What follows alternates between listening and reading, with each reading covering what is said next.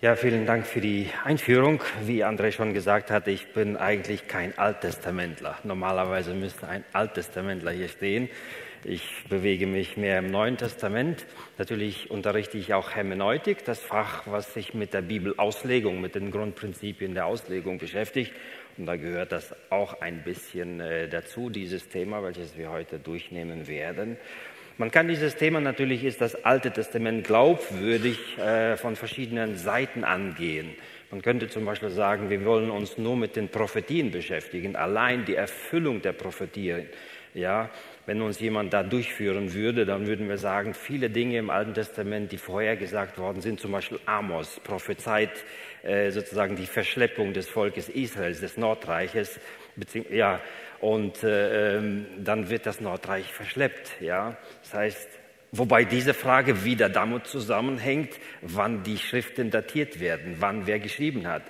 Und äh, da passiert das Gleiche wie im Neuen Testament, dass man Prophetien überhaupt nicht akzeptiert und deshalb sagt, es kann nur nachträglich hinein interpretiert worden sein. Aber wenn man wissenschaftlich die Schriften untersucht und weiß, wann welche Schrift geschrieben worden ist, ohne dass irgendjemand dann später das hineininterpretiert hat, dann wissen wir, dass das, was geschrieben ist und später sich erfüllt hat, die Wahrheit des äh, Alten Testaments bestätigen. Äh, auf der anderen Seite könnte hier ein Archäologe stehen und ich habe mich zu wenig damit beschäftigt, aber es gibt Leute, die archäologisch sozusagen unterwegs sind und untersuchen, stimmt das, was wir im Alten Testament äh, haben, mit allen Daten zusammen.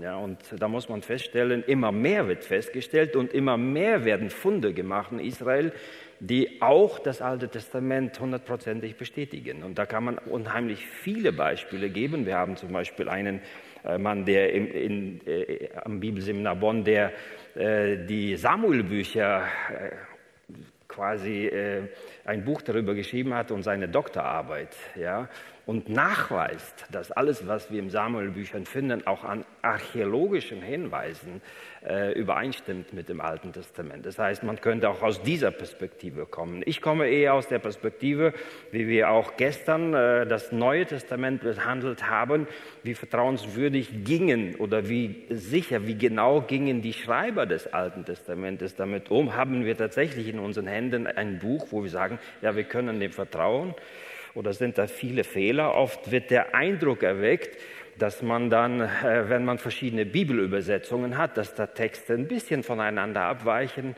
Und das nimmt man dann oft zum Anlass zu sagen, ja, siehst du, die Bibel ist da nicht genau, es verfälscht und so weiter. Aber da kann man genauso äh, wissenschaftliche Hinweise finden und den Urtext rekonstruieren. Ich habe leider keine Power-Präsenter hier oder zum Weiterschalten. Wenn du das weiterschalten würdest, ich bin auf euch dann ein bisschen angewiesen. Wir machen einen kurzen Überblick über das Alte Testament, eine kurze Einführung, sprechen über den Überblick des Alten Testamentes, kurz nachher über die Archäologie, wobei ich nur einen ganz, ganz kleinen Hinweis gebe zur Archäologie und kommen dann zur Überlieferung, zu den verschiedenen Phasen der Überlieferung des Alten Testamentes. Und da haben wir natürlich viel, viel mehr Jahrhunderte abzudecken als im Neuen Testament.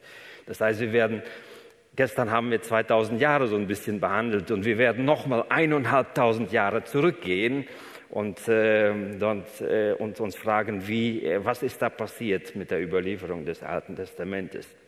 Das Alte Testament ist entstanden 1446. Das ist der, man sagt, der bibeltreue Ansatz, äh, wo das Volk Israel aus Ägypten ausgezogen ist. Es gibt einen anderen Ansatz, der behauptet, dass es dann 200 Jahre, ungefähr 200 Jahre später ist. Ich persönlich, ich glaube, dass 1446 der Auszug war. Und das Alte Testament wurde im Laufe von ungefähr 1000 Jahren geschrieben. Ja. Und die letzte Schrift, auch hier haben wir nur runde Zahlen, äh, ungefähr 400 vor Christus. Haggai, Zacharia, Malachi haben die letzten prophetischen Bücher geschrieben, so sind sie auch im Alten Testament eingeordnet. Und das ist die Zeit von Esra Nehemia. Ja, die, wenn wir auch den Inhalt vergleichen, dann ist Esra Nehemia das Geschichtsbuch. In, in dieser Zeit schreibt Haggai, Zacharia und Malachi dann. Die Sprache des Alten Testamentes ist nicht griechisch wie im Neuen Testament, sondern hebräisch. Nur einige Teile sind in aramäischer Sprache überliefert äh, worden. Hebräisch ist die klassische Sprache des Volkes Israel gewesen und Aramäisch sozusagen ein, wie soll man sagen, ein Dialekt. Ja, wie das Plattdeutsch zum Deutschen vielleicht. Das heißt, die Mundsprache des Volkes Israels war dann Aramäisch, aber der eigentliche reine Sprache war, äh, war Hebräisch. Der Umfang des Alten Testamentes, hier werdet ihr vielleicht staunen, sind 39 Bücher. In der deutschen Ausgabe, in der äh, hebräischen Ausgabe sind das 24 Bücher oder 22, aber die Zusammensetzung dieser Bücher werde ich nachher kurz zeigen. Es ist nicht die Frage, wie viele Bücher insgesamt, sondern welche Bücher werden zusammengefasst. Zum Beispiel erste Buch Könige und zweite Buch Könige ist ein Buch im Hebräischen bei uns zwei. Und deshalb, der Inhalt ist eigentlich der gleiche. Wenn du noch weiter schaltest, äh, die hebräische Sprache wird von rechts nach links geschoben, äh, gelesen. Das heißt, ich habe hier auch ein hebräisches äh, Altes Testament. Ja, ist zwar vorne hier geschrieben, das ist die äh, Hebraica Stuttgartensia, die von hier aus werden alle Bibeln übersetzt. Das ist der Standardtext, der hebräische Standardtext und man beginnt von hinten zu lesen. Wenn ihr zum Beispiel von rechts nach links lest, dort steht, bitte den Satz lesen, bitte weiterschalten. Äh, wer kann das lesen? Den grünen Satz von rechts nach links. Man schreibt also von rechts nach links, man schreibt nur die Konsonanten, nicht die Vokale, oder Mitlaute. Sie wurden erst später eingesetzt bei der Absicherung des Textes und in den alten Handschriften wird immer eine Trennung, nicht immer eine Trennung zwischen den Wörtern gemacht. So, wer kann das lesen? Schwierig. Das ist ein bisschen einfacher jetzt. Der zweite Satz, könnt ihr den lesen? Da habe ich zumindest die Wörter getrennt, aber die Vokale fehlen noch. Und wenn du weiterschaltest, dann haben wir die Vokalen. Ungewohnt von rechts nach links zu lesen, für uns, für die Hebräer nicht, aber hier können wir schon etwas damit anfangen. Okay? Nicht in jedem Apfel ist ein Wurm. So. Wenn der Inhalt verständlich ist oder wenn wir wüssten, worum es hier geht, dann könnten wir wahrscheinlich noch schneller das lesen. Aber wenn wir irgendeinen so banalen Satz haben, dann ist es schon mal schwierig, wenn du weiterschaltest. Das ist der hebräische Text, den wir hier haben. Ja, ähm, ja, den kann ich lesen, hier und da auch übersetzen. Der geht von rechts nach links. Bereshit bara Elohim et hashamayim ve et haaretz. Bereshit am Anfang, das Bö ist am, Bereshit am Anfang, bara ist das Schaffen, äh, Elohim, das ist der Gottesname, das ist der Artikel, et hashamayim, das ist der Plural von äh, den Himmel und die Erde. Haaretz ist die Erde. So, und Haaretz äh, Hayatatohu Wabohu, das ist der Begriff, von wo wir sagen, naja, wenn alles durcheinander ist, das sieht ja aus wie Tohu Wabohu. Das ist hier dieser sozusagen hebräische Satz. Es war wüst und leer. Ähm, so, ich werde es nicht äh, weiter lesen. Ich könnte es auch bis zu Ende übersetzen. So viel kann ich noch. Äh, aber die Zeit fehlt uns. Wir sehen, das ist jetzt der moderne hebräische Text, wie er auch hier in unserer Ausgabe ist. Und wir werden später sehen, dass die gesamten Punkte hier, äh, das sind die Vokale, die A, O, U, also diese, äh, diese Buchstaben. Nur die Konsonanten, das sind die fetten Buchstaben. Wenn du da ein bisschen weiter schaltest, dann könnt ihr zu Hause auch dann das euch für euch lesen. Schalt mal weiter. Ja, so liest man das und die Übersetzung dann kommt auch äh, hier, wenn du weiterschaltest. Okay, die nächste Folie, die zeigt uns dann äh, ja, das Alphabet weiterschalten. Ich werde einige Folien ein bisschen weiterschalten, damit wir nicht so lange hier bleiben.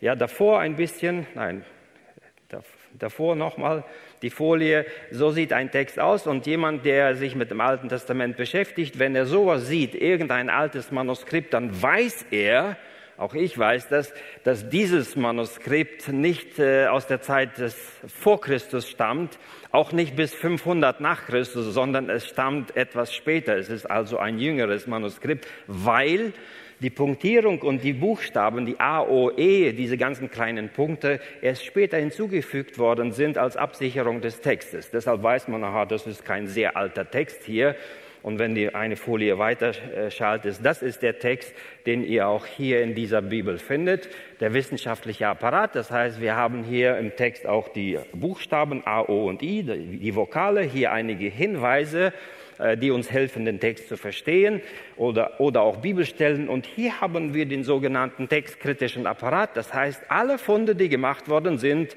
ob es lateinische, griechische oder andere, irgendwo zu finden sind und irgendein Wort in einem Manuskript verändert worden ist oder nicht ganz so äh, vorkommt, dann wird das hier in dem wissenschaftlichen Apparat äh, dokumentiert. So wie auch im Neuen Testament.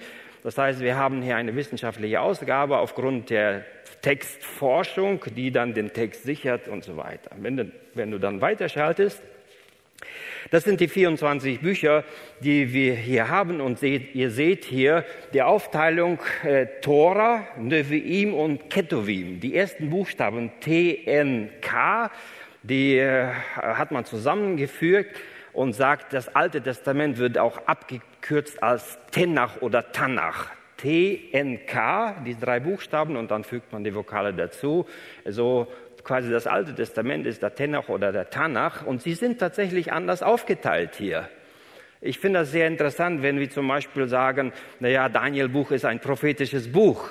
Im Hebräischen ist das kein prophetisches Buch, sondern steht unter den Geschichtsbüchern. Ja? Und wenn wir dann hingucken, wo sind die Propheten, die vorderen Propheten, die großen Propheten, für uns ist klar Jesaja und Jeremia und so weiter. Aber in der hebräischen Bibel ist Josua, Richter, Samuel und Königebücher gehören zu den prophetischen Büchern. Ja, das hilft uns ein bisschen auch den Begriff, was ist Prophetie, ein bisschen besser zu verstehen.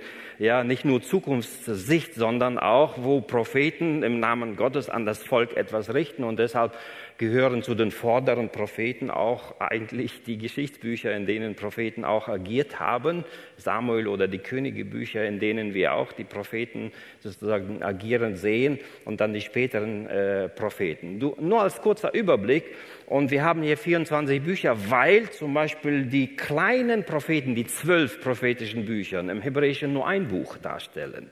So. Und deshalb haben wir dann einige Bücher zusammengefasst und deshalb haben wir dann natürlich 24 Bücher. Aber wenn ihr sie durchzählt, dann werdet ihr sehen, das ist genau gleich wie in der deutschen Übersetzung. Wenn du dann weiterschaltest, dann haben wir hier nochmal eine kurze Zusammenfassung. Die komplette hebräische Bibel nennt man auch Tenach, nach den Anfangsbuchstaben der drei Hauptteile weiterschalten. T, N und K, wie ich das bereits gesagt habe. Die Hauptteile der hebräischen Bibel sind die ersten zwei Teile, das heißt die Tora und die Propheten, sie werden auch oft von Jesus oder von den anderen erwähnt, weil die anderen, wenn du weiterschaltest, äh, die dritte Gruppe der Schriften besteht aus einer Sammlung poetischer, beschaulicher und historischer Texte, die oft in der Auseinandersetzung, in der theologischen Auseinandersetzung nicht so im Vordergrund stehen wie die fünf Bücher Mose und natürlich die prophetischen Bücher. Ja, und deshalb sagt auch Jesus manchmal, wie geschrieben steht im, Buch, im Gesetz und in den Propheten. Ja, die dritte ähm, sozusagen äh, äh, ja, äh, Teil der, des Alten Testamentes ist äh, nebenbei hier und da erwähnt. Sie besaßen von Anfang an genauso viel Autorität, weiterschalten. Und hier haben wir einige Beispiele, die wir sehen können, wenn du da weiterschaltest.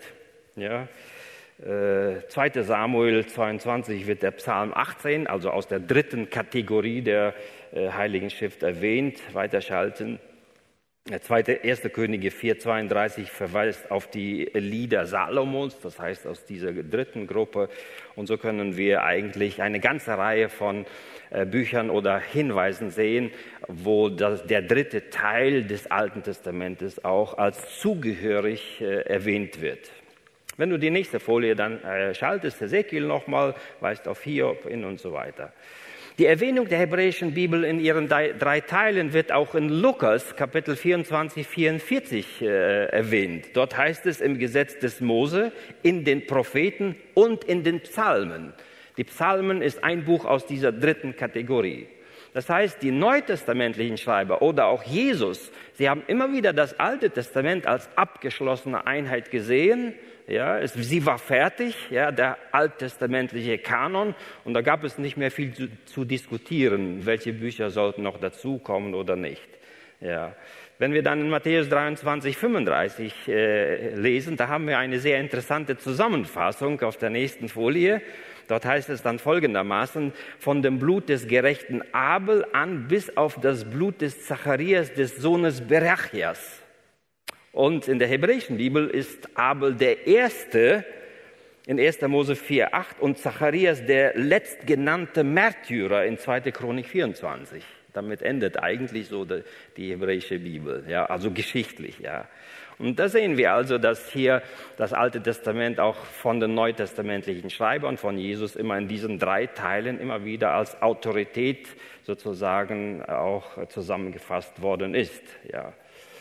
Nächste Folie, da sehen wir die deutsche Ausgabe hier haben wir natürlich 39 Bücher. So sieht es aus in der deutschen Ausgabe. Und wenn ihr einige Ausgaben, die deutschen Ausgaben euch anschaut, besonders äh, von der katholischen Seite, dort finden wir auch Apokryphen. Aber dazu können wir heute natürlich nicht viel sagen. Die Apokryphen kamen eigentlich in die griechische Übersetzung. Aus der griechischen Übersetzung hat man sie hier und da auch reingenommen. Sie gehören aber in keiner evangelischen oder geschweige denn evangelikalen sozusagen äh, Schiene dazu. So viel einmal als Überblick zum Alten Testament, damit wir wissen, worum geht es hier, worüber reden wir. Schauen wir kurz äh, zweitens zu der Archäologie.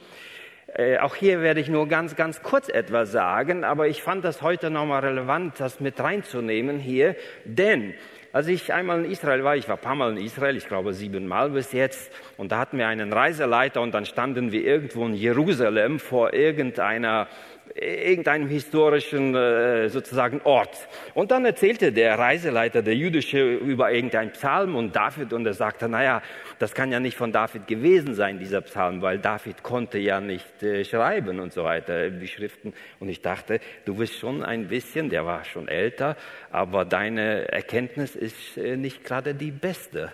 Ja, äh, schauen wir mal die Archäologie uns an. Die Archäologie beweist uns immer wieder, dass das, was im Alten Testament geschrieben steht und auch die Orte tatsächlich da sind. Und ich habe das Gefühl, wenn man in den letzten einigen Jahrzehnten oder in das letzte halbe Jahrhundert oder Jahrhundert schaut, dann hatten wir beobachtet, je mehr die Bibel kritisiert wird, desto mehr hat man Funde gemacht, archäologischer Natur, die die Bibel beweisen.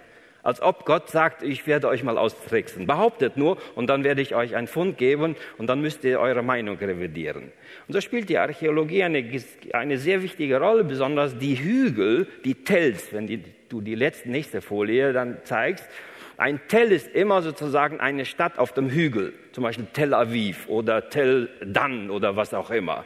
Und das hängt damit zusammen, bei den Eroberungskriegen hat man dann oft die Städte angegriffen und dann hat man die Häuser verbrannt. Sie hatten natürlich nicht so eine Betondecke wie wir, sondern man hat meistens die Decken dann mit Holz gemacht. Und dann, wenn man ein Haus angezündet hat, dann ist natürlich alles ineinander zusammengebrochen. Und so hat man nicht weggeräumt und neu gebaut, sondern hat einfach das zugeschüttet und draufgebaut. Und so haben wir an vielen Orten in Israel äh, dann Folgendes, dass wir solche Tells haben, der ist ein bisschen hochgeraten hier. Und wenn man dann in diese Tells oder diese äh, ja, Hügel oder Städte reingräbt. Heute macht man das so, wie hier auf dem Bild gezeigt ist, dass man nicht eine Schicht komplett wegnimmt, damit man entdeckt, was passierte hier in dieser Eisenzeit. Dann hat man ja quasi alles vernichtet.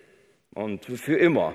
Und deshalb macht man das heute in Archäologie so, dass man einen Schnitt sozusagen reingräbt und in diesen verschiedenen Schichten findet man einzelne Materialien, die sehr genau ähm, datiert sind, aus welcher Zeit sie kommen. Je nachdem, wie ein Messer ausgesehen hat, wie eine Schüssel ausgesehen hat, wie das Geld gewesen ist, aus welchem Jahrhundert es stammt, welcher äh, äh, Pharao da drauf gemalt ist und so weiter. Und so haben wir sozusagen viele solcher Ausgrabungen. Wenn du das nächste Foto dann einblendest, hier war, stand ich auch bei so einer Ausgrabung. Man hat sozusagen hier an einem Ort das tiefer gegraben und dann finden wir verschiedene sozusagen äh, entweder äh, Räumlichkeiten, Waschräume oder Altäre oder was auch immer, so dass man hier dann sozusagen archäologisch dann viele, viele Funde gemacht hat.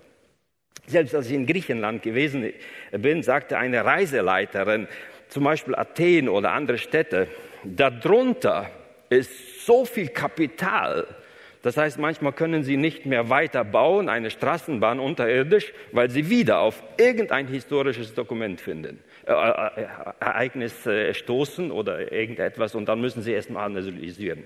Deshalb ist Athen und andere Städte eine ewige Baustelle. So, aber die Archäologie hilft uns enorm, äh, vor allen Dingen nur ein Bild und dann machen wir auch schon weiter. In der Archäologie hat man zum Beispiel äh, durch die Ausgrabungen dann in Ebla Tontafeln gefunden. Ja, das war sehr revolutionär. Diese Tontafeln, insgesamt 15.000 Tontafeln hat man gefunden, was das im Jahre 75 bei Tel Mardi, das ist in Nordsyrien, und sie stammen aus dem alten Königreich Ebla, also aus der Zeit von Abraham. Und zwar 2400 bis 2250 vor Christus. Ja, jetzt merken wir, dass der Reiseleiter, den ich dann Israel so ein bisschen angeschaut habe mit großen Augen, habe ich gesagt, dass, da hast du was verpasst. Wir haben hier archäologische Ausgrabungen aus einer Zeit von Abraham. Das heißt, Abraham konnte schreiben, er konnte handeln, er hatte Register gehabt, was er verkauft hat, wie viel er verkauft hat. Und den Vertrag, den Gott mit Abraham macht, in Kapitel 17, erste Buch Mose, folgt exakt den Verträgen, die man gefunden hat damals, wenn zwischen zwei Parteien Verträge gemacht werden. Ja?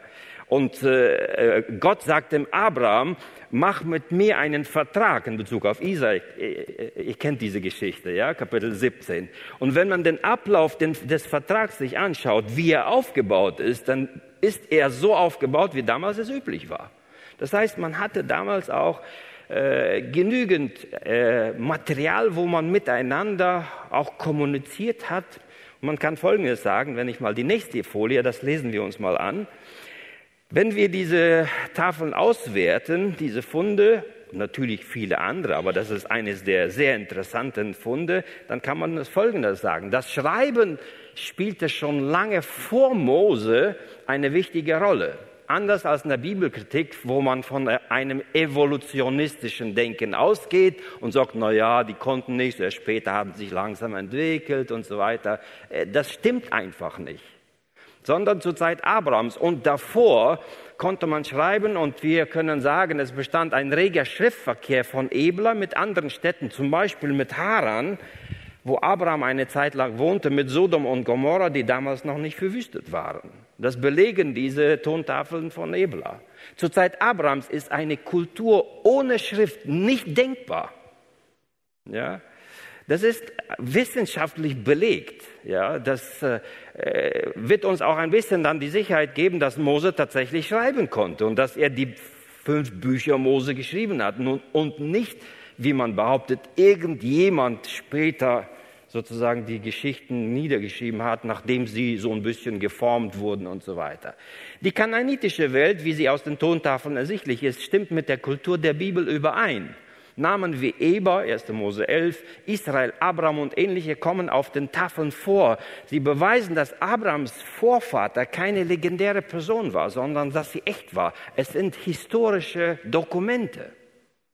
Es ist keine äh, Mythen, die erzählt worden sind.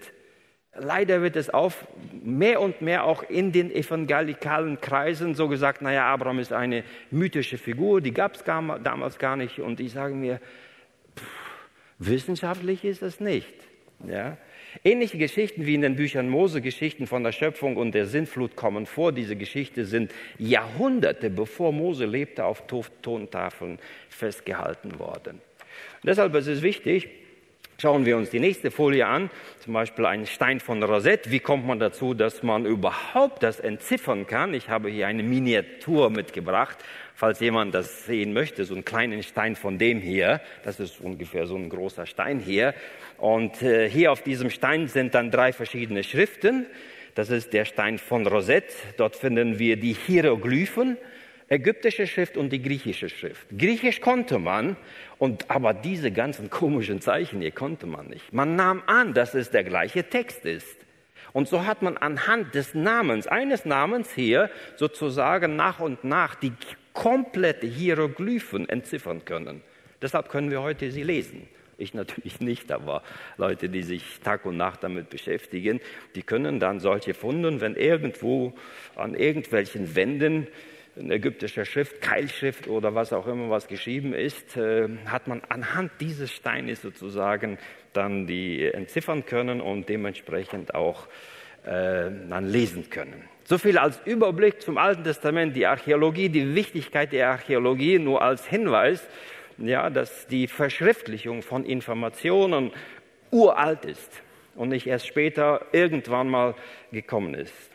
Jetzt beginnen wir mal die Entstehung und Überlieferung des Alten Testamentes uns anschauen.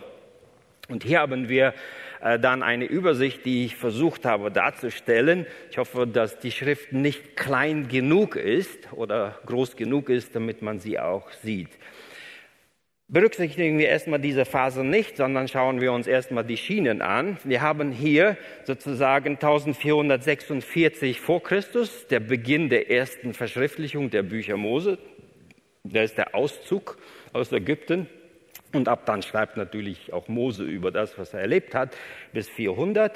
So in dieser Zeit haben sich sozusagen Schriften gesammelt. Ich habe das als Kurven sozusagen, die immer dazugekommen sind, zu einer Linie äh, zusammengetan. Da sehen wir, dass das Alte Testament, diese blaue Linie, hier entstanden ist und eigentlich eine völlig unabhängige und selbstständige Tradition hat, das heißt Verschriftlichung und äh, Weitergabe des Alten Testamentes. Diese Linie bleibt hier unabhängig von den anderen selbstständig, denn das Judentum hat ja das Neue Testament nicht adoptiert, sondern für sie war oder ist bis heute nur das Alte Testament. Und das ist sehr schön zu sehen, dass wir dann verschiedene Schienen haben, über die das Alte Testament überliefert worden ist und am Ende kann man sehen, ob sie irgendwo voneinander weit abgewichen sind. Ja? Und das ist das Interessante hier. Wir werden also diese blaue Linie uns anschauen. Und wenn wir dann Zeit haben, werden wir diese schwarze Linie uns anschauen, denn irgendwann war die Notwendigkeit, dass man das hebräische Alte Testament in das Griechische übersetzt. Ich habe hier die Septuagintern, die zeige ich euch gleich auch sodass man die Septuaginta ins Griechische übersetzt hat und sie wurde unabhängig von dem hebräischen Testament, von der sozusagen Stuttgartensia hier, der hebräischen Bibel, äh, weiterentwickelt. Und als das Christentum sich Richtung Westen entwickelt hat, welche Bibel war ihre Bibel? Das war die griechische, das griechische Alte Testament, das sie natürlich weiter sozusagen äh, ähm, ja, abgeschrieben haben. Das heißt, hier haben wir die rote Linie, das ist das Neue Testament. Auch das entstand hier zwischen, ich habe mal 30 nach, also der, äh, nach dem Tod Jesu, äh, rechne ich damit, dass man begonnen hat, hier und da Dinge niederzuschreiben und sie sind dann gemündet äh, im Neuen Testament als Evangelien und so weiter. Hier entsteht das Neue Testament und ihr seht, das Neue Testament dockt sich an an diese schwarze Linie, an die griechische Übersetzung des Alten Testamentes und das war die Bibel der Christen obwohl das Hebräische sozusagen parallel bei den Juden sich weiterentwickelt hat. Und das ist eine sehr, sehr interessante Geschichte, das zu beobachten. Und später, darauf werden wir heute gar nicht eingehen, wurde auch das Alte und Neue Testament dann Richtung Westen ins Latein übersetzt. Die Vulgata habe ich jetzt hier nicht mit, das ist die lateinische Übersetzung. Die kann man natürlich auch zur Rande ziehen und da haben wir ganz verschiedene Bibeln, die unabhängig voneinander so ein bisschen äh, abgeschrieben worden sind und später gedruckt worden sind. Und wir haben genug Material, also das zu vergleichen. Das ist die wissenschaftliche sozusagen Textforschung, die uns hilft zu fragen, hat sich irgendwann mal etwas falsch entwickelt? So, und wir wollen sozusagen ein bisschen diese blaue Linie uns anschauen und sprechen von drei verschiedenen Phasen. Wenn du die nächste Folie dann einblendest, lasst uns ganz kurz die drei verschiedenen Phasen äh, der Entstehung und Verbreitung des Alten Testamentes uns anschauen. Die erste Phase, das ist, äh, ja, das genau, das ist zwischen 1446 bis 400 vor Christus. Und wenn wir hier wieder die Tabelle uns anschauen, da bleiben wir ein bisschen so. Das ist sozusagen diese Phase, Autoren und Zusammensteller. Hier kann man natürlich bei jedem alttestamentlichen Buch jetzt in der Einleitungswissenschaft genau gucken, wer hat wann das Buch geschrieben, zu welcher Zeit. Das gehört in den Bereich des Alten Testamentes. Ich werde nur einen ganz kleinen Abriss machen. Für uns ist natürlich interessant, dass äh, die Geschichte mit Mose, also der Auszug aus Ägypten, geschah 1446. Und äh, der Auszug beginnt mit welchem Buch? Zweite Buch Mose. Das erste Buch Mose behandelt die Geschichte, die hier, sagen wir hier, Abrahams Zeit und davor. Und jetzt stellt sich natürlich die Frage, woher hat Mose die Informationen gehabt äh, aus einer Zeit, in der er nicht lebte, von Noah und all diese Geschichten. Natürlich glauben wir, dass Gott durch Eingebung auch Mose sagen konnte, Mose, ich sag dir, so schreib nieder, äh, wie die Welt entstanden ist und so weiter.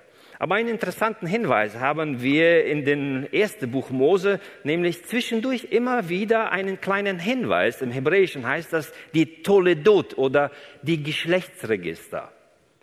Und dort werden immer wieder, wenn irgendwo ein neuer Stammbaum von Noah oder von jemand anders angefangen ist, zum Beispiel von Adam, von Noah, die Söhne Noahs, Sem, Terach und viele andere Geschichten, dort steht, das ist die Toledot von dem und dem. Und dann wird alles erzählt über den. Und man vermutet, es ist durchaus möglich, dass Mose, wir haben ja gesehen, dass schon Abraham schreiben konnte, dass schon ziemlich früh Dinge verschriftlicht worden sind. Und dass Mose natürlich unter der Leitung Gottes auch diese Tontafeln oder diese Niederschriften, Zusammenfassungen gebraucht hat, um dann das erste Buch Mose zu schreiben. Das ist gar nicht so abwegig, das zu denken, obwohl ich nochmal sage, natürlich kann Gott auch durch Eingebung ihm etwas sagen, wie die Welt entstanden ist. Aber das ist das Interessante, was wir auch im ersten Buch Mose dann äh, beobachten. Und dann haben wir natürlich, äh, die Bücher Mose sind von ihm geschrieben worden.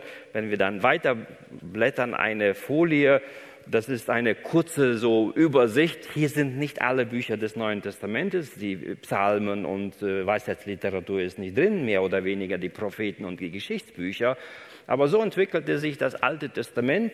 Hier angefangen, die Bücher Mose 1446, dann Josua ist das Buch des äh, sozusagen äh, der Landeinnahme und dann haben wir sehr, sehr viele Bücher, sowohl Geschichtsbücher wie auch prophetische Bücher, die geschrieben worden sind in der Zeit der sozusagen Anwesenheit des Volkes Israels in Israel. Und dann haben wir hier so ein bisschen den Auszug beziehungsweise das Exil, die Vertreibung des Volkes Israels. Ja, und in dieser Zeit hat Hesekiel Daniel dann geweissagt, wenn wir dort die gesamten Hinweise auf Könige oder wer regiert hat, auf, äh, ja, in Babylon, was auch immer, das deckt sich komplett alles mit geschichtlichen Daten. Das heißt, wir haben hier ein sehr großes Vertrauen, dass das Volk Israel sich sozusagen in einer normalen Zeit bewegt und nichts erfunden worden ist. Und dann kehren sie hier zurück und ihr seht, Chronik endet ein bisschen damit, mit dieser Zeit Esra, Nehemiah. Hier haben wir die zwei Geschichtsbücher und hier haben wir Haggai, Zacharia und Maleachi. Vielleicht nur einen kleinen Hinweis dazwischen. Nicht nur Mose hatte solche äh, geschichtliche Dokumente gehabt, sondern auch andere Schreiber des Alten Testamentes. Wir lesen zum Beispiel in verschiedenen Büchern, dass es Archive gab, in denen einige Dinge sozusagen niedergeschrieben worden sind. Denken wir zum Beispiel an, an äh, die Geschichte von Esther. Ja? Ja, der König sitzt da, ihm ist langweilig und er sagt, ja, ich will mal, was passierte da? Und er lässt sich Dokumente holen aus einem Archiv. Und dann liest er über verschiedene Namen. Das heißt, es war also üblich gewesen in der oberen Liga, dass man Dinge archiviert hat wo was passiert ist. Und selbst Mose beginnt auch damit, zum Beispiel, dass er im vierten Buch Mose, Kapitel 21, 14, spricht er von einem Buch von den Kriegen des Herrn. Das haben wir nicht in der Bibel. Aber er sagt nach dem Motto, da könnt ihr nachschlagen. In Jesua lesen wir, und das Buch, äh, Jesua schrieb alles in das Buch des Gesetzes Gottes. Wir haben also Hinweise, dass die Schreiber sich betätigt haben und in Jesua 10, Vers 13 wird auch das Buch der Redlichen erwähnt. Das heißt, es gab auch ein Buch der Redlichen und Jesua sagt nach dem Motto, ja, das habe ich zusammengefasst hier.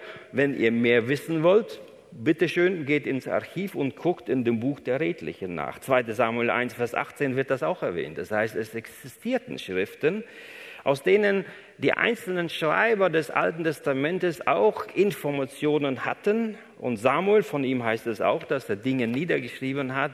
Und schaut mal besonders die Chronikbücher, die eine Zusammenfassung sind von verschiedenen Dingen, die passiert sind. Dort werden, ich habe ja eine ganze Liste von Bibelstellen. Wenn ihr sie wissen wollt, kann ich euch das gerne geben. Dort ist die Geschichte des Königs David und Nathan und Gad erwähnt, die Geschichte des Königs Salomo, dann die Geschichte von Shemania und Idor. Immer wieder mit dem Hinweis, dass es im Archiv solche Aufzeichnung gegeben hat. 2. Chronik 35, 27, das, das letzte erwähnte, die Geschichte der letzten Könige im Buch der Könige von Israel und Juda. Das heißt, es gab neben dem Alten Testament eine genügend sozusagen Informationen, die schriftlich vorhanden gewesen sind. Wer das leugnet, der muss sagen, naja, äh, dann bist du nicht unbedingt auf dem wissenschaftlichen Stand. Ja? Ähm, man konnte schreiben seit Abraham äh, und diese Dinge sind dann äh, auch genau verschriftlicht worden. Schauen, kommen wir zur zweiten Phase. Wenn wir uns die zweite Phase anschauen, das ist die Phase der Schriftgelehrten zwischen 400 bis 500 nach Christus. Das heißt, eine sehr, sehr lange Phase, die sozusagen nachdem alle Bücher des Alten Testaments feststanden und ungefähr im zweiten und dritten Jahrhundert, da hat man gar nichts mehr gerüttelt an den bestehenden Büchern. Wir haben zwar Apokryphen, die in dieser Zeit geschrieben worden sind, die aber nicht reingenommen worden sind. Ja, das ist eine andere Geschichte. Dann kann man vielleicht nächste Mal irgendwann mal einen Vortrag machen, warum äh, sind die Apokryphen nicht in der hebräischen Bibel. Ja, das ist ein Thema für, für sich. So. Aber die Aufgabe der Schriftgelehrten war, wenn wir die Folie uns nochmal anschauen, äh, mittendrin äh, lebte Jesus und wir wissen aus dem Neuen Testament, dass die Schriftgelehrten und Pharisäer nicht gut abschneiden bei Jesus. Ja, als Heuchler bezeichnet werden, als total verkehrt und so weiter. Das ist die eine Seite und das ist richtig, ja, dass sie das, den Glauben völlig äh, verdreht haben, gesetzlich gewesen und so weiter. Aber die Gesetzlichkeit hat ja auch etwas Positives an sich, ich sage das mal so, denn sie waren so an den Buchstaben geklebt, ja, dass sie gerade diejenigen gewesen sind, die wie kein anderer die Schrift so genau abgeschrieben haben. Weil jeder Buchstabe war für sie wichtig. Die Schriftgelehrten äh, beginnen eigentlich in Esra Nehemias Zeit. Von Esra heißt es, dass Esra ein Schriftgelehrter gewesen ist. Als das Volk Israel in der Verbannung war, in dieser Zeit entstanden auch die Synagogen. Man konnte nicht nach Israel, auch immer wieder dort anzubeten. So entstanden in dieser Zeit Synagogen. In diesen Synagogen hatten die Schriftgelehrten eine sehr, sehr wichtige Rolle. Sie waren sozusagen nicht nur die Theologen der damaligen Zeit, sondern sie waren auch die politische und juristische Funktionäre. Das heißt, sie waren die Chefs sozusagen in der Gesellschaft und die Gesellschaft war ja Religion. Man hat nicht unterschieden wie wir, sondern das Judentum war eigentlich einerseits ein Volk, andererseits auch ein gläubiges Volk. Ja. Nach der babylonischen Gefangenschaft begannen die Schriftgelehrten ihre Rolle als Kopierer, Erhalter und Ausleger des Alten Testamentes. Im zweiten Jahrhundert vor Christus sind die meisten Schriftgelehrten gleichzeitig auch Priester. Das heißt, das war ihre Schiene, das waren die Theologen schlechthin die auch den geistlichen Dienst versehen haben. Und es war vor allen Dingen für sie eine ganz, ganz wichtige Aufgabe. Drei Dinge haben sie gemacht, wenn wir sie zusammenfassen würden. Das erste, wofür sie zuständig waren, war das Kopieren und Aufbewahren des Gesetzes. Damals äh, gab es äh, noch nicht Pergamentblätter, das kam erst später sondern das waren Papyrusblätter, die aus Papyrusstauden oder ja hergestellt worden äh, sind. Und das war nicht sehr haltbar dieses Material. Und bevor dann eine Schriftrolle, es gab auch keine Bücher, bis in das dritte Jahrhundert nach Christus gab es keine Bücher, sondern immer nur Schriftrollen oder einzelne Blätter. Erst der Kodex im dritten Jahrhundert hat es möglich gemacht, das in einem Buch zusammenzufassen wo das auch Material dann ja schon besser geworden ist. Aber davor waren es alles so Papyrusblätter, die zusammengeklebt worden sind zu einer Rolle. Und so war es die Aufgabe der Schriftgelehrten, so die Bücher des Alten Testamentes zu kopieren, bevor es kaputt gegangen ist, dass, äh, dass man da ein neues Exemplar hat. Ein neues Exemplar war erst dann gültig, wenn man mit allen Mitteln untersucht hat, ob jeder Buchstabe, ich sage es nochmal, jeder Buchstabe exakt genau so steht wie im Original. Dann konnte man sagen, dass die Abschrift ist original, weil es hundertprozentig übereinstimmt. Dass es natürlich lange gedauert hat, so eine Schrift abzuschreiben, ist selbstverständlich. Aber sie waren dann mehr und mehr, es war eine ganze Wissenschaft daraus geworden, dass sie gesagt haben, ja, das ist meine Aufgabe. Es gab ganze Familien, die sich dafür gewidmet haben, diese Bücher abzuschreiben. Das Zweite, was sie gemacht haben, dass sie um sich Schüler gesammelt haben, dass sie gesagt haben, wir wollen nicht nur die Schrift abschreiben, sondern wir sind auch für den Inhalt zuständig. Also haben sie Schüler um sich gesammelt und haben sie natürlich unterrichtet. Ja. So hat auch Jesus in den Synagogen und im Tempel gelehrt, ja, so wie die Schriftgelehrten. Er hat sich genauso hingesetzt und für die Schriftgelehrten war es eine Anmaßung, dass Jesus das Gleiche macht wie sie, aber er hat auch wie ein Rabbiner sie unterrichtet. Und sie waren auch Beauftragte für die Anwendung des Gesetzes. Sie haben nicht nur gesagt, was genau richtig ist, sondern sie haben darauf geachtet, wird es auch in der Gesellschaft eingehalten. Deshalb haben sie Jesus Schritt für Schritt überall verfolgt und geguckt, ob er genau die Gesetze einhält. Denn neben den Schriften des Alten Testamentes entwickelte sich leider in dieser Zeit, in dieser Zeit eine unendlich lange Tradition von mündlichen Überlieferungen, die später in der Mishnah und Gemara sozusagen Eingang gefunden hat und am Ende so ungefähr hier in dem jüdischen Talmud, der heute neben der Bibel die Schrift, die heilige Schrift sozusagen des Judentums ist. So, dank der Schriftgelehrten, die hier viele, viele Gesetze dazugetan haben, mündliche Traditionen dazugenommen haben und so weiter. Das heißt, fassen wir nochmal zusammen. Das erste war die Kopieren und Aufbewahren. Das zweite ist Schüler zu, zu sammeln und sie zu unterrichten. Und das dritte auch zu schauen, dass das angewendet wird in der Gesellschaft. Von daher kann man sagen, die Aufgabe der Schriftgelehrten hier war unheimlich wichtig und im Talmud, in dem jüdischen Buch, wird ihre Arbeit zusammengefasst. Blenden wir die nächste Folie an. Aus dem Talmud, aus dem jüdischen sozusagen Werk, das so nach und nach entstanden ist, werden sie beschrieben, was ihre Aufgabe ist. Und ich, das würde ich gerne äh, lesen. Eine Buchrolle musste auf den Häuten von kultisch reinen Tieren geschrieben werden, die wiederum mit Sehnen von ebenso reinen Tieren zusammengefügt werden mussten. Das heißt, für sie war die Schrift so heilig, dass sie gesagt haben, ich kann nicht einfach irgendwas nehmen, sondern das, was ich nehme hier zur Abschrift, muss heilig sein. Die Länge eines jeden Abschnittes musste zwischen 48 bis 60 Zeilen liegen und die Breite musste aus 30 Buchstaben bestehen. Da konnte man ganz genau zählen, ob jemand einen Buchstaben vergessen hat oder nicht. Das heißt, die Form war schon so ein bisschen ein Hinweis darauf, dass man es beobachten kann, feststellen kann, ob etwas falsch ist oder nicht. Drittens, man konnte nicht so schreiben, wie wir die Anfänger schreiben. Sie beginnen dann rutscht die, das kennt das von kleinen Kindern, ja, dann rutscht die, das so ein bisschen ab. Sondern das ganze Manuskript musste zuerst liniert werden. Wenn drei Wörter ohne eine Linie geschrieben wurden, war das Ganze wertlos und musste neu geschrieben werden. Viertens, die Tinte durfte nur schwarz sein und musste nach einem speziellen Rezept zubereitet werden. Das heißt, es war eine ganze Zeremonie. Das war so heilig für sie, die Schrift, ja, dass sie auch hier so viele äh, Sachen sozusagen eingefügt haben oder gebraucht haben, um so ein bisschen diese Haltung zu erhalten. Fünftens, als Vorlage musste ein authentisches Manuskript gebraucht werden und davon durfte der Schreiber nicht im geringsten abweichen. Wenn jemand sich verschrieben hat, was ja passieren konnte, konnte es nicht ausradieren und, und, und weiterschreiben. Es musste zur Seite gelegt werden. Die Schüler konnten das als Material gebrauchen für Übungen, was auch immer, aber es war nicht mehr brauchbar.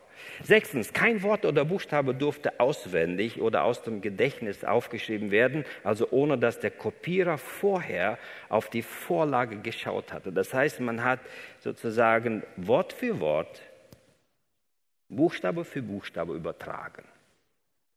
Also Respekt äh, vor diesen Menschen, die äh, diese Heiligkeit der Schrift äh, hier betonen. Siebtens, zwischen den Buchstaben musste ein Zwischenraum gelassen werden, so breit wie ein Haar oder ein Draht. Zwischen den Paragraphen ein Abstand von neun Buchstaben und zwischen den Büchern ein Freiraum von drei Zeilen. Alles vorgegeben. Der Kopierer musste Jude sein, in ein rein jüdisches Gewand gekleidet sein und sein Körper ganz gewaschen. Wenn der ganze Name, wenn der Name Gottes geschrieben wurde, durfte die Feder nicht gerade neu in die Tinte eingetaucht worden sein. Warum? Weil wenn du die Feder in die Tinte eintauchst und schreiben willst, dann kleckert das. Ja? Das heißt, der erste Buchstabe ist dann so ein bisschen fett. Und wenn man so ein Papier hat, nicht so ein Papier hat, wie wir das haben, sondern damals gab es, sage ich mal, nicht so Papier, sondern es hat mehr die Tinte aufgesaugt. Es verschwamm so ein bisschen. Und sie haben gesagt, es, es geht nicht, dass ich dann so ein bisschen weiterschreibe. Man hat besonders beim Namen Gottes erstmal irgendwie abgetunkt und dann weitergeschrieben. Selbst wenn zehntens der Schreiber von einem König angeredet wurde, während er gerade den heiligen Namen Gottes schrieb, durfte er ihn nicht beachten, weil Gott war wichtiger. Schaut mal, mit welch einer Genauigkeit wir also hier äh, die Abschriften des Alten, des Hebräischen Testamentes haben. So, das war die zweite Phase. Kommen wir zu der dritten Phase. Äh, sie war dann ab 500 nach Christus bis 1000 nach Christus. Das heißt ungefähr 500 ähm, Jahre lang. Jetzt haben wir ein kleines Problem. Das Judentum ist so ein bisschen zerstreut worden und mit der Zerstreuung und so weiter ist äh, nach und nach aus auch die hebräische Sprache verloren gegangen. Aber das Alte Testament ist in hebräischer Sprache äh, geschrieben worden. Mit dem langen Verschwinden der hebräischen Sprache als Umgangssprache war es nicht mehr für jeden klar, wie der Text ausgesprochen werden sollte. Blende nochmal diese, die nächste Folie ein. Das ist diese Phase hier, 500 bis nach, 1000 nach Christus. Man hatte das Bedürfnis gehabt, die überlieferte Sprache durch ein vernünftiges System von Lese- und Lautzeichen festzulegen.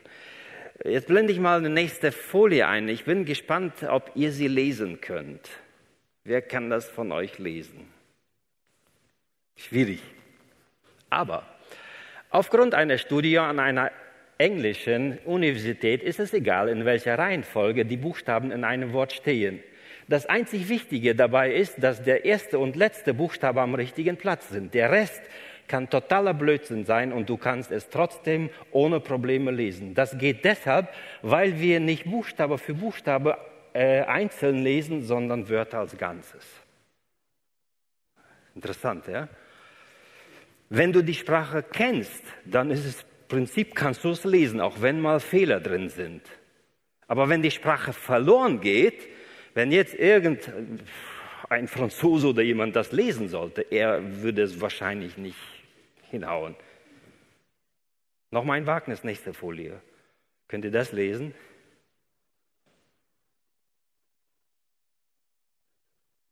Diese Mitteilung dient als Beweis dafür, was für unglaubliche Dinge unser Verstand leisten kann. Beeindruckend. Am Anfang war es schon schwer, aber jetzt in dieser Zeile liest es äh, dein Gehirn, äh, ich muss weiter weggehen, äh, automatisch ohne darüber nachzudenken. Sei stolz darauf, also äh, teile dieses Bild, wenn du es lesen kannst.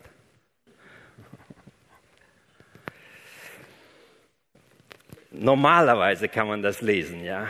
Erinnern wir uns, und jetzt wisst ihr, warum ich euch auch gezeigt habe am Anfang, wie die Schrift aussieht dass äh, die hebräische Sprache nur aus Konsonanten bestand und nicht aus Vokalen. Und jetzt bestand die Gefahr, wenn man den Wortlaut nicht kennt, dass man hier und da irgendwie die hebräische Sprache nicht richtig liest oder ein Wort oder das andere mit falschen Vokalen versieht und eventuell dann zu einem Missverständnis führen könnte. Nächstes Bild. Ihr kennt dieses Bild wahrscheinlich. Ja, äh, der gehörnte Mose, eine Skulptur von Michelangelo. Ja, und wir fragen uns, warum hat er überall dem Mose hier Hörner äh, eingemeißelt? Aus einem Übersetzungsfehler. Schauen wir uns die nächste Folie an, das werden wir nicht alles lesen. Es steht im 2. Buch Mose 24, 35, da sahen die Söhne Israels Moses Gesicht, dass die Haut von Moses Gesicht strahlte. Dann legte Mose die Decke wieder auf sein Gesicht, bis er hineinging, um mit ihm zu reden.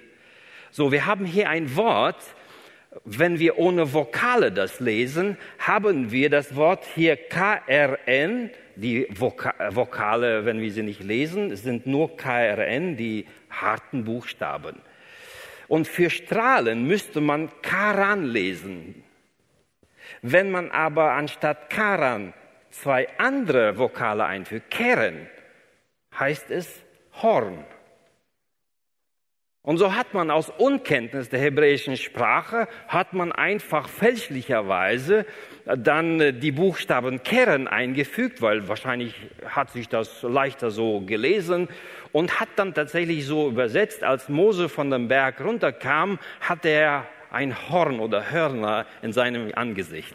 Und äh, Michelangelo hat die, ich glaube, das war eine lateinische Übersetzung dann, äh, hat das gelesen, aha, dann werde ich den äh, Mose so meißeln. Und so ist er in die Geschichte eingegangen. Ein Hinweis dafür, dass es natürlich schwierig ist, wenn eine Sprache verloren geht, sie genau zu überliefern. Und deshalb entstand die nächste Gruppe, der, wenn du zurückschaltest jetzt auf diese, ja genau, nochmal zurück, ja, und deshalb ja, haben wir viel, zu viele Folien zurück. Ist egal, kannst wieder vorschalten. Die dritte äh, Gruppe, die Masoreten sozusagen, die Masoreten, die hier ganz, ganz wichtig gewesen sind. Und sie haben sich tatsächlich nach und nach ein System sozusagen geschaffen, um den hebräischen Text, der ja bis dahin hundertprozentig überliefert worden ist und jetzt die Sprache geht verloren und aus Sorge, dass irgendwas falsch passiert, haben sie äh, dann ein ganzes System erfunden, wie sie den Text absichern konnten. Sie haben drei Aufgaben gehabt. Die erste Aufgabe war, Zeichen im Text hineinzunehmen. Und die, zu diesen Zeichen gehörten einmal Lesezeichen. Die hebräische Sprache ist eine sehr melodische Sprache. Wenn ein Jude liest, er, er liest eigentlich so wie, wie melodisch, ja. Und die hebräische Sprache hat ähnlich wie äh, die Noten. Wenn jemand Musiker hier ist, äh, es gibt ja auch bei den Noten, neben den Noten auch irgendwelche Zeichen, wo man dann langsamer, lauter oder, ja, gibt es sowas, ja? So Hinweise, wie man spielen soll. Ja, nicht welche Noten, sondern wie man spielen soll. Und so haben diese Masoreten gesagt, damit wir die hebräische Sprache erhalten, setzen wir diese sozusagen Takte oder Melodie rein. Aber das war vielleicht nicht das Wichtigste. Das Wichtigste war, dass sie sozusagen die Vokale eingefügt haben, damit es wirklich hundertprozentig dann heißt Karan und nicht Keren. Und wir wissen, dass man aus Konsonanten, wenn du zum Beispiel drei Konsonanten hast, kannst du manchmal fünf oder sieben Wörter bilden, je nachdem, welche Vokale du reinsetzt. Ja. Und so waren sie bemüht zu sagen, nein, dieses Wort wird nicht so oder anders ausgesprochen, sondern exakt so. Und sie haben dann diese Vokale eingezeichnet und deshalb sind in der hebräischen Sprache die Konsonanten sehr dick und das andere so ein bisschen eine Hinzufügung, oben in der Mitte und unten, hauptsächlich unten, äh, drei Punkte, zwei Punkte, manchmal fünf Punkte, manchmal zwei Punkte so, manchmal ein Kreuzchen, man, das ist ein E, ein A, äh, dann ein langes A, ein kurzes A, ein noch kürzeres A und so weiter, ein I und O wurde hinzugefügt. Das heißt, sie haben dann diese Punktation hinzugefügt, damit man exakt lesen kann, was oder wissen äh, kann, welches Wort das ist. Und sie haben Randbemerkungen gemacht. Die sogenannten Masora, davon kommt das Wort die Masoreten. Masora bedeutet so viel, dass sie neben äh, dem Text am Rande dann verschiedene Hinweise gegeben haben, zum Beispiel Zählungen aller Buchstaben, Worte und Verse, damit das Ziel war, möglichst ganz genau zu sagen, wenn hier 375 Wörter sind und bei der Abschrift 376, stimmt irgendwas nicht. Ja, das heißt, und sie haben überall diese Randbemerkungen gemacht.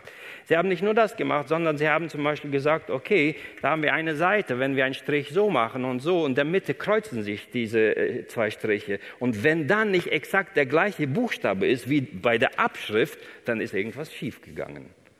Irgendwas wurde vergessen. Das heißt, sie haben also ein äh, System geschaffen, um einfach hier den Text zu sichern, wie er gelesen wird und ob er komplett alles äh, richtig abgeschrieben worden ist. Und die dritte Aufgabe waren redaktionelle Bemerkungen. Und hier, was für mich sehr interessant ist, dass sie aus Ehrfurcht dem Text gegenüber den Text nicht geändert haben, sondern wenn sie das Gefühl hatten, dass irgendjemand vor ihnen irgendwas falsch abgeschrieben hat oder verdreht hat, aus welchen Gründen auch immer.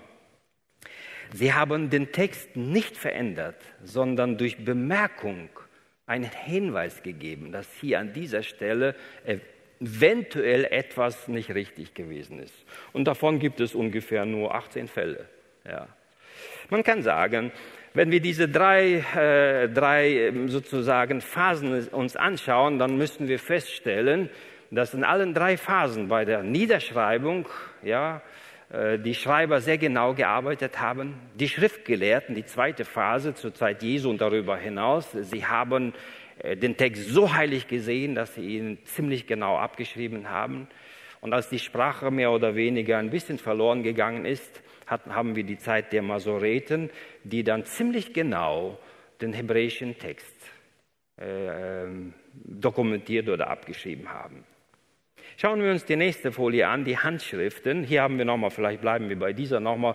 Äh, wenn ich das sehe, dann weiß ich, das ist ein sehr alter Text, weil hier keine Punkte sind, das sind nur hebräische äh, Konsonanten. Ja, und ich bin erstaunt, dass manche, manche Hebrä Juden das teilweise verwechseln. Ich war einmal im Museum mit der Gruppe äh, dabei und äh, dann standen wir vor irgendeinem Text und dann fragte, ja, von wo stammt dieser Text? Und er sagte dann, ja, aus dem Jahrhundert so und so. Und, und ich guckte ihn an und sage, als Jude müsstest du wissen, dass der Text nicht davon stammen kann, weil hier fehlen Punktierungen. Das ist ein sehr alter Text, der stammt nicht aus der Zeit nach Christus. Ja, äh, beziehungsweise aus dem 5. bis 6. Jahrhundert und so weiter. So, kommen wir, ja, nächste Folie habe ich bereits eingeblendet, so sieht die, der Text aus. Äh, wie gesagt, äh, nicht nur die Konsonanten, sondern viele, viele äh, kleine Hinweise, wie man es liest und dann die Vokale, die ein bisschen, man kann, man muss quasi immer so lesen. Ja, Konsonanten, darunter Vokale und dann geht es so ein bisschen weiter. Das ist der hebräische Text, der sauber überliefert worden ist. Kommen wir zu einigen Handschriften. So, jetzt haben wir diese äh, Hauptwicht oder die wichtigsten Sachen. Ja, hier habe ich noch mal das vergrößert. Hier sehen wir noch mal hier.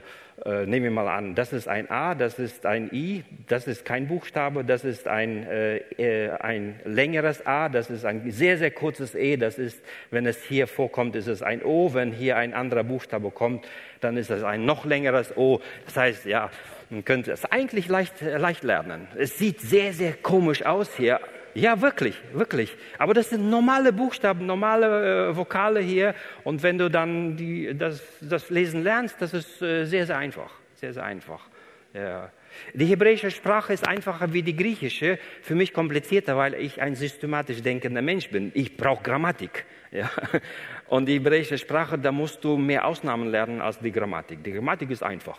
Ja, die Wörter mit, werden immer wieder mit einem U äh, verbunden. Ja, ich glaube, hier haben wir ein U, äh, ja, hier ist ein Waff, ein U äh, wird immer mit und verbunden. So, das ist eigentlich äh, viel, viel einfacher. Einige mögen die hebräische Sprache. Mein Freund, mit dem ich studiert habe, der war mehr Altes Testament. Es ist ein, glaube ich, Verwandter, Tilman André. Ah, der, der mochte Altes Testament. Ja. Äh, Griechisch war nicht so sein Ding, meins war Griechisch, aber er konnte Hebräisch besser. äh, so, weil er anders, anders einfach tickte und mehr Interesse auch am Alten Testament hatte. So, Klammer zu. Kommen wir zu den Handschriften. Gibt es weitere Handschriften? Ja, auch hier entdecken wir wie im Neuen Testament, dass zwischen den Urhandschriften sozusagen und den Handschriften, die man dann im 19. Jahrhundert hatte, eine sehr, sehr lange Spanne war. Ja, wir hatten im 19. Jahrhundert eigentlich nur von einer sehr großen Familie, sie nannte sich Ben Asher Familie. Ben heißt Sohn, die Söhne von Asher, das heißt eine Verwandtschaft, die gesagt haben, ja, das ist unser Beruf, die Abschriften des Alten Testamentes, das ist unser Beruf und sie haben viele Handschriften dann vervielfältigt, die sogenannten Ben Asher Handschriften und einige Kodexe, das heißt Bücher, wo das Alte Testament dann vorhanden war. Aber alles, was wir im 19. Jahrhundert hatten, waren aus dem 9. und 10. Jahrhundert. Das heißt, äh, selbst bis zum Alten Testament und dann innerhalb des Alten Testamentes noch weiter hinaus äh, zu den Urschriften war eine sehr, sehr lange Spanne. Und lange Zeit herrschte der Codex Aleppus aus dem 10. Jahrhundert, Codex Kairo, Petersburger Kodex und so weiter. Und auch hier entstand das Gleiche wie im Neuen Testament äh, die Frage, haben wir nicht irgendwie sehr alte Handschriften, damit wir auch nachvollziehen können, ob wirklich der Text richtig ist. Das, was ich hier gerade erzählt habe, hat man später nach und nach erforscht, diese Phasen und so weiter. Dank eines ganz wichtigen Fundes im 19. Jahrhundert hat man eine tausend Jahre alte Synagoge in Alt-Kairo entdeckt, und wieder aufgebaut und merkte auf einmal komisch, wir stehen in dem Raum, der ist kleiner wie die Synagoge selbst ist. Also hat man gesagt, irgendwie muss ein Zwischenraum sein und den hat man dann tatsächlich entdeckt. Die sogenannte Genisa, das sind so Abstellkammern oder auch Lagerräume, ja, wo dann Schriften, die waren zu heilig, um sie wegzuschmeißen, und bevor man sie wegschmeißen würde, hat man gesagt, nein, wir, wir legen sie ins Archiv. Und irgendwann hat man gesagt, na ja, das verstaubt alles.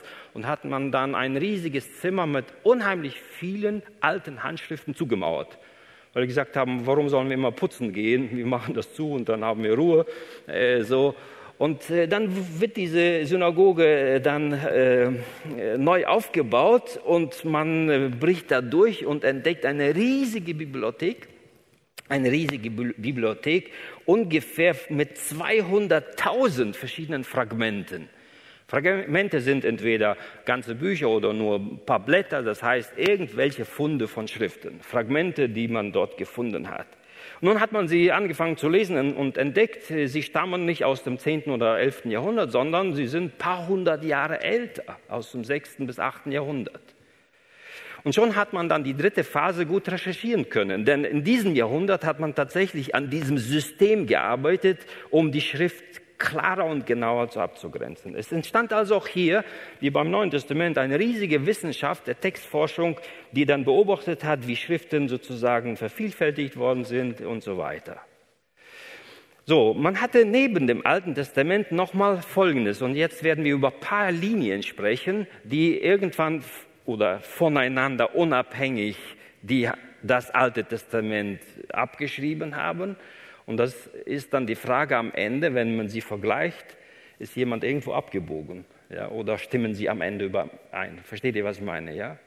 Also neben dem Hebräischen Testament gab es noch die Samaritaner. Die Samaritaner haben ja die Juden oder die Juden haben die Samaritaner nicht anerkannt. Und sie hatten ihr eigenes Altes Testament, beziehungsweise sie haben eigentlich nur die fünf Bücher Mose akzeptiert. Das ist die Geschichte von der Samariterin, die mit Jesus zusammentrifft und sagt, wie unser Anbetungsort ist anderswo als eurer. Das heißt, es war Feindschaft zwischen ihnen. Und sie haben gesagt, uns ist es egal, wie ihr das Alte Testament äh, überliefert. Wir haben unsere fünf Bücher Mose. Und niemand wird äh, dran gehen. Wir werden sie überliefert. Das heißt, der Vergleich mit dem samaritanischen Pentateuch, der unabhängig von dem jüdischen sozusagen Volk, also nur bei den Samaritanern, auch unabhängig davon abgeschrieben worden ist, ist für uns auch eine Hilfe für den Vergleich. So, aber es ist auch Hebräisch. Verlassen wir mal das Hebräisch und kommen auf antike Übersetzungen. Und hier haben wir einige. Neben dem hebräischen Test, äh, Alten Testament war, bestand die Notwendigkeit, dann irgendwann das in das Aramäische zu übersetzen, denn das war die Mundsprache des Volkes.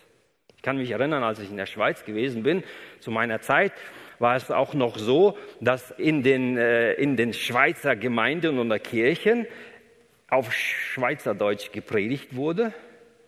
Und sie haben dann am Anfang der Predigt aus der Bibel gelesen in Deutsch weil es gab kein Schweizerdeutsch. Und viele kleine Kinder haben gesagt, hä, was sagt der da? Weil es war nicht Mundsprache. Und diese Spannung aufzulösen, hat man irgendwann dann das Neue Testament dann ins Berndeutsch übersetzt und so weiter. Kennt jemand von euch vielleicht das Plattdeutsche Neue Testament? Ja, das ist das, das Gleiche, dass man sagt, ja, wenn man nur Plattdeutsch äh, die Kinder erzieht und wie sollen sie Deutsch dann verstehen? Also bestand die Notwendigkeit, ins Plattdeutsch das zu übersetzen und so.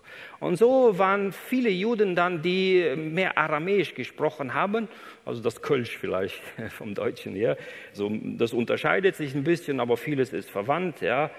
Wie stark sie voneinander abweichen, das müssen äh, Hebräischkenner äh, feststellen. Aber die, Aramä, die aramäisch sprechenden Juden, die haben die, das Bedürfnis gehabt, das Alte Testament, also vom Hebräischen ins Aramäische zu übertragen.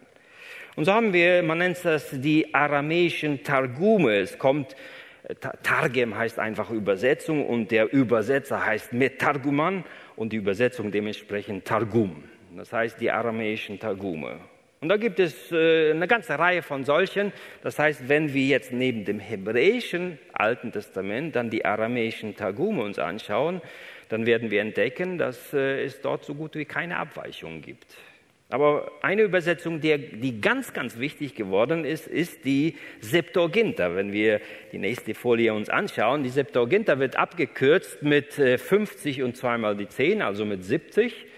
Und das ist eine Legende gewesen, inwiefern sie wahr ist, rätseln die Leute, aber man hat gesagt Folgendes, wenn wir uns erstmal die Karte anschauen, die Notwendigkeit der Übersetzung ins Griechische. Hier haben wir das Persische Reich. Alles, was wir hier rechts von Israel sehen, bis hierhin auch, ist das Persische Reich. Das Persische Reich hat das Babylonische quasi gefressen, wenn ich das so sagen darf, so. Aber das ist das wichtige Persische Reich. So. Und irgendwann wird dieses Persische Reich äh, von dem Griechischen Reich sozusagen eingenommen. Die nächste Karte hier von Pella aus, von Mazedonien, man sagt auch, das ist das Mazedonische Reich, weil von Griechenland, von Mazedonien her, hat ein Mann, den wir alle kennen wahrscheinlich aus der Geschichtsschreibung, Alexander der Große. Der hat gesagt, so, ich werde mal alles erobern, klein, äh, kurz äh, machen und alles werde ich einnehmen. So, er hat dann quasi die, diese Kreuzzüge, nenne ich mal, überall, seht ihr auch das Datum, hat er alle möglichen Ländereien eingenommen und hat quasi das persische Reich sozusagen komplett zurückgedrängt und das griechische Reich war riesig, riesig. Es ist leider nachher ziemlich schnell zerfallen, aber er hat äh, sozusagen die Sprache installiert, die Kultur installiert, die Wissenschaft installiert und all diese Dinge, das hat er geschafft, sodass wir im Neuen Testament auf einmal auf die griechische Sprache stoßen und das Neue Testament ist in griechischer Sprache übersetzt worden, weil Alexander gesagt hat, so, da wo ich herrsche, wird Griechisch gesprochen. Ja, so. Wenn die nächste Karte uns anschauen, nur ein Einschnitt äh, von hier. So, hier ist nochmal Pella. So, wir haben hier Israel, Damaskus, Jerusalem. Und hier in, in Alexandrien, in Ägypten hier, entstand eine riesige Kolonie von den Juden. Als die Juden verschleppt worden sind, sind nicht alle nach Babylon gegangen, sondern wenn wir dann Jeremia 41, 44 lesen, sind Hunderte von den Juden, sie haben sich quasi so ein bisschen abgeseilt, haben gesagt, nee, da wollen wir nicht hin, wir fliehen nach äh, Alexandrien. Ihr könnt das nachlesen in Jeremia 41, 44. Und seitdem Alexander diese Stadt äh, sozusagen erobert hat, äh, fand er dann unheimlich viele Juden. Man sagt, entweder in Alexandrien oder ganz Ägypten, das zieht sich bis runter, gab es ungefähr eine Million Juden. Eine Million. Das ist ungefähr wie Köln so groß die sich dort angesiedelt haben. So, die Zeit vergeht nach und nach, ja, das vierte Jahrhundert mündet im dritten Jahrhundert und so weiter. Und was dort passiert, ist wie überall in an, an, an allen Ländern, dass die Sprache, die hebräische Sprache bei den Kindern und Kindeskindern, Enkeln und so weiter verloren geht und alle sprechen Griechisch. Und jetzt steht ein Vater und sagt, ich will meinem Kind aber den Glauben beibringen, aber er kann, versteht kein Hebräisch. Also bestand hier die Notwendigkeit, das Alte Testament ins Griechische übersetzen. Und so hat man äh, sozusagen gesagt, aus jedem Stamm werden wir sechs Leute nehmen und die unabhängig voneinander das Alte Testament übersetzen, damit wir auch in der Bibliothek in Alexandrien alle Schriften der Hebräer vorhanden haben, damit man sie verstehen kann, was sie glauben und alles. So, das war das Anliegen, also beidseitig, sowohl eine offizielle sozusagen Beauftragung, alle hebräischen Schriften zu übersetzen und leider kam man dann die Apokryphen auch rein. Man hat gesagt, ach, das sind ja auch hebräische Schriften. Man hat nicht theologisch gedacht, hat man sie da reingepackt, auch übersetzt, aber die Legende sagt, dass diese zwölf mal sechs Personen, also 72 Personen, jeweils jeder Stamm voneinander unabhängig übersetzt hat und am Ende kamen sie zusammen und äh, präsentierten ihre Übersetzung ins Griechische und exakt bei allen war das gleich, die Übersetzung. Das ist die Legende, ob sie so hundertprozentig stimmt oder nicht. Aber wir wissen, dass so die Septuaginta entstanden ist. So. Und das war ungefähr zweites, drittes Jahrhundert vor Christus. Das heißt, unabhängig von dem hebräischen Alten Testament entsteht hier sozusagen eine Übersetzung, die völlig unabhängig von dem hebräischen Alten Testament auch übersetzt und weitergegeben wird. Und das ist die Bibel der ersten Christen geworden, weil sie sprachen alle nicht Hebräisch, sondern Griechisch. Und dieses griechische Testament hat sich sozusagen bis in den Westen hinein ausgebreitet und später ins Lateinische übersetzt worden, sodass wir im Mittelalter eigentlich mehr die lateinische Übersetzung auch des Alten und Neuen Testamentes äh, haben. So haben wir am Ende, und das ist ganz wichtig, wenn wir die nächste Karte uns anschauen, wir, wir haben ja hier Jerusalem, ja, hier ist Alexandrien, hier entstand die griechische Übersetzung.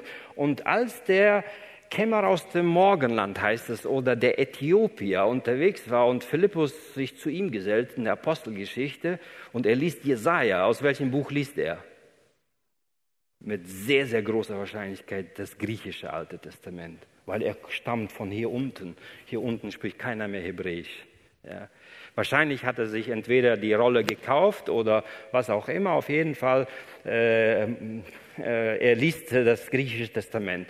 Wenn wir im Neuen Testament Zitate haben aus dem Alten Testament, dann ist es sehr oft der Wortlaut des griechischen Alten Testamentes, zum Beispiel Hebräerbrief oder der anderen.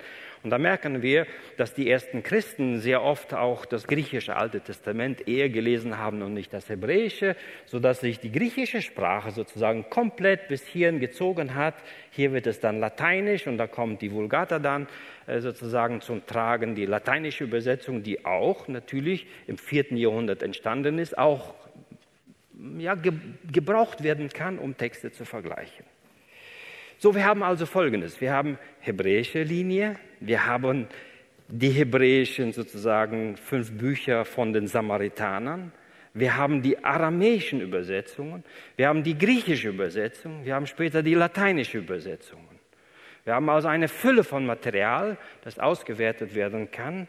Mit einigen Abweichungen, wie auch im Neuen Testament, können wir heute eigentlich sagen, diese Ausgabe, die hebräische Ausgabe, ist sehr, sehr zuverlässig. Nur an einzelnen kleineren Stellen, ich sage mal, mal kleineren, ja, kann man sogar hingehen und Vergleiche machen und feststellen, dass sie sich entweder decken und manchmal ist sogar die Septuaginta sogar hier und da genauer weil die Septuaginta gründet sich ja auf welche Schriften auf hebräischer Natur? Zweites, drittes Jahrhundert vor Christus. Das heißt, manchmal muss man sagen, in einigen Stellen ist sogar die Septuaginta genauer als das Hebräische. Aber das sind ähnlich wie im Neuen Testament meiner Ansicht nach so Kleinigkeiten, Lappalien, wo man sagt, okay, manchmal ist es ein Übersetzungsfehler, was auch immer. Wir beenden mal diese Stunde mit einem interessanten äh, Phänomen, im Neuen Testament war es Tischendorf, der sozusagen auf die ganze Geschichte so den Stempel draufgesetzt hat und gesagt hat, jetzt beweise ich euch das nochmal. Und Tischendorf, wie ich gestern gesagt habe, hat ja durch seine Arbeit uralte, komplette Handschriften dann entdeckt oder publiziert. So als Beweis dafür, dass alle spätere Handschriften ziemlich genau sind. So.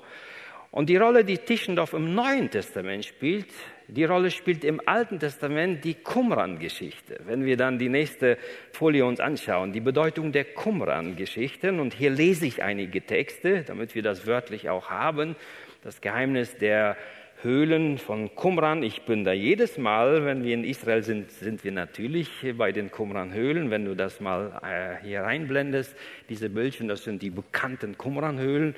Man steht hier auf dem Plateau, hier ist sozusagen äh, eine Siedlung. Wahrscheinlich äh, das, sind das die Essener, die, die sich dort angesiedelt haben. Und im Zusammenhang mit den Römern, die dann alles vernichten wollten, haben sie wahrscheinlich die Schriften dann in die Höhlen gebracht, um sie zu verstecken. Und äh, dann äh, ist es eine sehr, sehr interessante Geschichte. Lesen wir uns das mal an. Wenn du dann die nächste Folie einblendest, hier nochmal ein Bild. Im Jahre 145 vor, äh, 25 vor Christi Geburt zog eine Gruppe von jüdischen Männern in die Wüste. Sie fühlten sich als die Söhne des Lichts.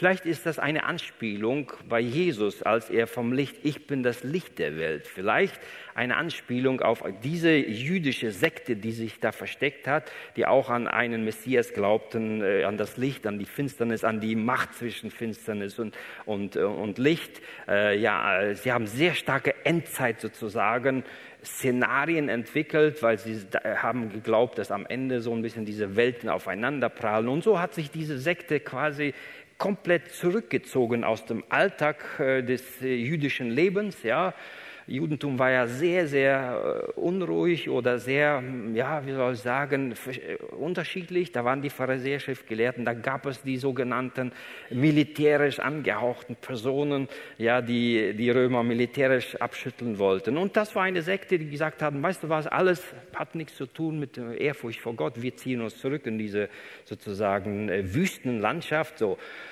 und haben dort gesiedelt. Ich lese noch mal.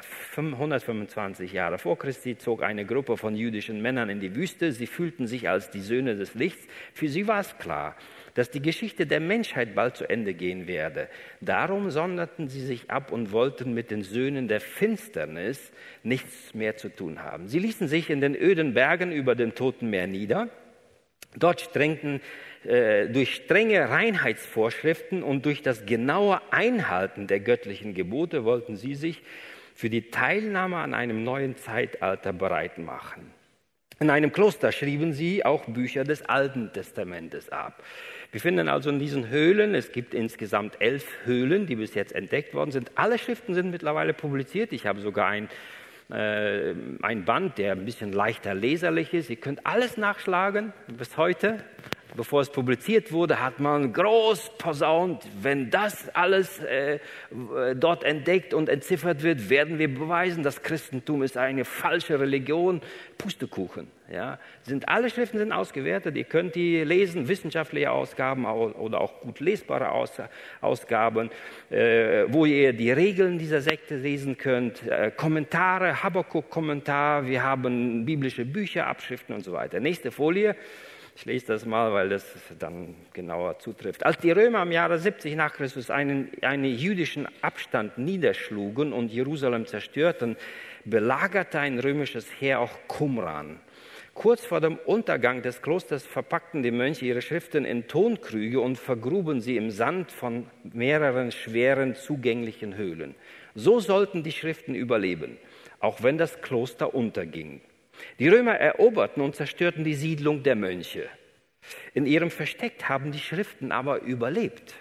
Niemand wusste davon, bis sie im Jahre 1946, eines der wichtigsten äh, Jahre sozusagen für das Alte Testament, von den Beduinenhirten zufällig entdeckt wurden. Zwei Jahre später kamen sie an die Öffentlichkeit. Am bekanntesten Achten ist die Jesaja-Rolle. Ihr könnt sie in Israel in dem Museum ausgestellt sehen.